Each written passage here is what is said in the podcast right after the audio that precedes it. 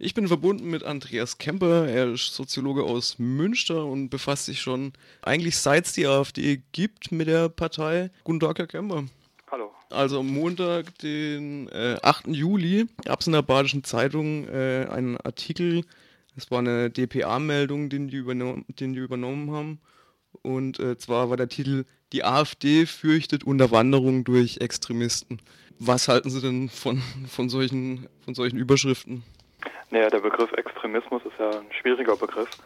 Ähm, die AfD war von Anfang an in Anführungszeichen extremistisch in dem Sinne, dass ähm, dann Neoliberale, die weitaus radikaler waren noch als die FDP, ähm, was, was Sozialstaatabbau und so weiter angeht, die haben ja die AfD gegründet und von Anfang an war dann auch äh, christliche Fundamentalisten mit dabei, die weitaus äh, konservativer sind als die CDU und von Anfang an waren dann auch schon ähm, Rechte mit dabei, die man sonst auch bei der NPD findet. Also das heißt, äh, das war von Anfang an eine äh, Partei, die sehr viel radikaler ist als äh, das, was wir bislang im, ähm, im Bundestag hatten. Ähm, und was damit gemeint ist, sind jetzt, sind jetzt natürlich so völkisch-nationalistische, faschistische Gruppierungen. Und die sind äh, auch nicht dabei, jetzt also es, es, droht nicht eine Gefahr der Unterwanderung, sondern Björn Höcke ist auch seit 2013 schon mit dabei. Ne? Das heißt, ähm, er ist damals schon aufgestellt worden für den Bundestag, für die Bundestagswahlen 2013. Das heißt, die AfD ist schon längst, äh, da sind schon längst faschistische Kräfte mit am Wirken. Jetzt gehören Sie, eigentlich kenne ich niemand anderes oder waren Sie die erste Person, die die Behauptung aufgestellt hat, ähm, bei Björn Höcke handele es sich eigentlich um Ladolf Ladig oder es sei sein publizistisches Synonym gewesen. Wie kommen Sie denn darauf? Also Björn Höcke hat auf jeden Fall mitgemacht bei diesen äh, bei den Publikationen von ähm, einem Menschen, der äh, unter dem Pseudonym Landolf Ladig oder einer Gruppe, das ist halt nicht klar, ähm, äh, der hat bei Thorsten Heise ähm, drei neonazistische Texte publiziert hat. Und Thorsten Heise ist ja einer der führenden Neonazis in Deutschland, hat Verbindung zu Combat 18 und so weiter. Und ich bin darauf gekommen, weil sich ganz viele Überschneidungen, also ich habe zuerst Überschneidungen entdeckt. Überschneidungen in den Texten von Björn Höcke oder in seinen Verlautbarungen, in seinen Äußerungen mit diesen drei Texten von Nana Fladig. Und ähm, es blieb dann nicht einfach nur bei diesen Überschneidungen, es gab eine ganze Reihe von ähm, Textbausteinen, die sich nur bei Landorf Ladig und nur bei äh, Björn Höcke finden. Und zwar nicht nur so, dass Björn Höcke jetzt nach Landorf Ladig ähm, das geäußert hat, sondern auch im Texten von Landorf Ladig finden sich Plagiate quasi von Björn Höcke von 2008. Ja, das heißt, es ist eine durchgehende Textproduktion, ohne ähm, dass da irgendwas äh, äh, quasi dazwischen gekommen ist. Also wenn da jetzt nicht Landorf Ladig drüber stände, sondern Björn Höcke, dann würde man das lesen und keinem wird auffallen, dass es da irgendwie zwei verschiedene Autoren mit dabei sind. Und ähm, neben diesen ganzen ähm, textlichen Übereinstimmungen kommen dann noch Sachen hinzu, dass ähm, Landorf Ladig genau zu dem Zeitpunkt aufgehört hat zu schreiben, als Björn Höcke in die, in die Politik ging. Ein weiterer Punkt ist, dass ähm, bei Thorsten Heise publiziert wurde, und Thorsten Heise hat Björn Höcke 2008 beim Umzug ins ähm, Eisfeld geholfen. Ja, also das heißt, die kennen sich auch gegenseitig und äh, eine ganze Reihe von weiteren Indizien und äh, von daher ist klar, Björn Höcke hat diese Texte verfasst. Ja. Ich weiß jetzt nicht, ob da noch mehr Leute mitgeschrieben haben, das kann ich natürlich nicht sagen, aber Björn Höcke steckt auf jeden Fall dahinter. Wie verhält sich denn die AfD zu dieser Behauptung? Verhält sie sich überhaupt? Ja, die AfD hat sich immer verhalten. Also das heißt, ähm, die äh, Bernd Lucke und Hans-Olaf Henkel, also der Bundesvorstand der AfD, hat 2015 von Björn Höcke gefordert, dass er das äh, mit mir klärt, ne? also dass er halt klärt, ähm, was an meinen Sachen dran ist. Und die haben ihm äh, ein Ultimatum gesetzt, er sollte mich anzeigen, er sollte äh, das vor das Gericht bringen und dann vor dem Gericht sollte geklärt werden, auch mit einer eidesstattlichen Versicherung von Björn Höcke, ähm, äh, was dahinter steckt. Ne? Und äh, Björn Höcke hat keine eidesstattliche Versicherung abgegeben und Björn Höcke ist, äh, hat mich nicht angezeigt. Der hat eine ganze Reihe, der hat zig Leute angezeigt, aber in dieser Land-auf-Ladig-Geschichte zeigt er keinen an. Zwei Jahre später war das dann unter Frauke Petri, also Lucke und Henkel sind raus aus der, ähm, sind ja rausgemobbt worden oder sind gegangen worden und äh, zwei Jahre später war dann Frau Petri, die dann als Bundesvorstand äh, mit dem Bundesvorstand zusammen zwei Drittel Mehrheit ein Parteiausschussverfahren eingeleitet hat. Die haben Gutachten erstellt und in dem Gutachten von der AfD steht drin, Björn Höcke ist Landorf Ladig und deswegen muss er die AfD verlassen. Ne, und dann ähm, das gleiche Schema, also das gleiche ist dann wieder passiert. Frau Petri hat dann die AfD verlassen, nicht Björn Höcke.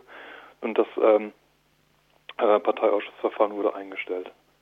Ja, das heißt, es gibt immer wieder Leute, die ähm, in der AfD, die sagen, ja, Björn Höcke ist Landorf-Ladig, aber ähm, die Folge ist dann nicht, dass Björn Höcke rausfliegt oder dass es öffentlich geklärt wird.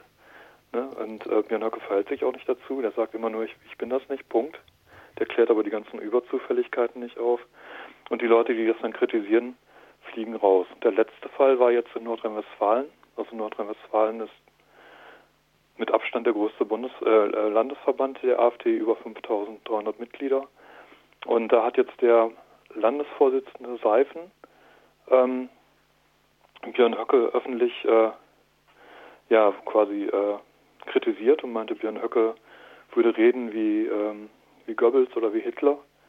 Und jetzt war das Landes, äh, Landes äh, wie heißt es, äh, Landesversammlung der AfD, Landesparteitag der AfD. Seifen ist zurückgetreten und die Höcke-Leute sind geblieben. Das heißt, auch Nordrhein-Westfalen wird jetzt von, von den Höcke-Leuten angeführt. Der scheint ja tatsächlich über einen funktionierenden Apparat zu verfügen oder zumindest viele Leute, die ihm ja, da die Stange halten. Genau, also, Gauland, der ja auch zum Höckeflügel gehört, der sagt, 40 Prozent der AfD-Mitglieder sind ähm, gehören zum Flügel und wenn man sich das hochrechnet, also äh, der Osten ist ziemlich deutlich in der Hand von, von den Höcke-Leuten. Also in Thüringen gibt es kaum noch Leute, die gegen Höcke sind. In Sachsen, Sachsen-Anhalt, Brandenburg ist es ähnlich, Mecklenburg-Vorpommern auch. Und im Westen ist es überall zerstritten, ne, sowohl in Baden-Württemberg als auch in Nordrhein-Westfalen. Und man hat jetzt in Nordrhein-Westfalen gesehen, dass es nicht geschafft wurde, mit einer Zweidrittelmehrheit ähm, Röckemann und Blacks, die halt äh, die Höcke-Vertreter sind, ab, abzuwählen. Ne? Das heißt, äh, 40 Prozent ungefähr haben gesagt, ähm, die waren dafür, dass der Höcke-Typ bleibt. Ne? Also, sind also mindestens 40 Prozent. Die sind aber wesentlich besser organisiert als der Rest, als der Rest der 60 Prozent. Jetzt hat zum Beispiel am Wochenende, glaube ich, auch das Küffhäuser-Treffen stattgefunden. Was ist denn das genau? Ähm, das Küffhäuser-Treffen hat zum fünften Mal stattgefunden. Das ist genau das, ja, das Treffen von den Flügelleuten, also von den Höckelleuten. Die haben die Erfurter Resolution damals gestartet, als ähm, Lucke, ich habe ja vorhin erzählt, Lucke und Henkel wollten damals, dass ähm, Björn Höcke rausfliegt aus der AfD und da haben die dann dieses ähm, den Flügel gegründet mit einer Resolution, die nannte sich Erfurter Resolution, nach Erfurt halt der Landeshauptstadt von Thüringen, wo Höcke auch im Parlament sitzt. Und ähm, die machen halt einmal im Jahr dieses große Treffen und dann noch ein paar lo kleinere lokale Treffen und haben eigene, haben eigene Obmänner. Das heißt, die haben in, einem, in jedem Land quasi so ähm, Chefs inzwischen schon.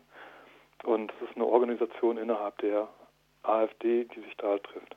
Sie haben das auch kritisch begleitet und äh, beobachtet, dass sich ähm, Höcke zunehmend als Führer stilisiert. Unter anderem soll, soll er auch Orden verteilt haben. Ja, ja, genau. Das ist halt die, ähm, ursprünglich war das ja so, dass äh, äh Pockenburg, der inzwischen ja die AfD verlassen hat, und Höcke haben zusammen die Erfurter Resolution gestartet. Es wird halt gesagt, dass in, tatsächlich äh, der Schreiber, der, also der, der äh, die Erfurter Resolution entworfen hat, Götz Kubitschek ist und seine Ehefrau Ellen Kositzer war jetzt auch bei ähm, beim Kifferser-Treffen, obwohl sie kein Mitglied ist der AfD. Und ähm, bislang war das so, dass Borgenburg und Höcke zusammen aufgetreten sind.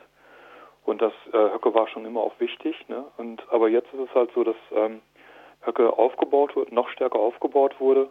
Es gab einen fünfminütigen Einspieler ne, bei den, vor den 800 Leuten.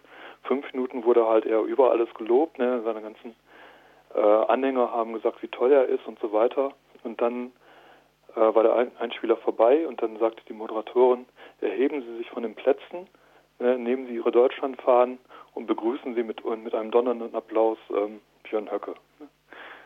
Und dann ist er da einmarschiert mit äh, Handshakes und so weiter und äh, dann begann er seine Rede.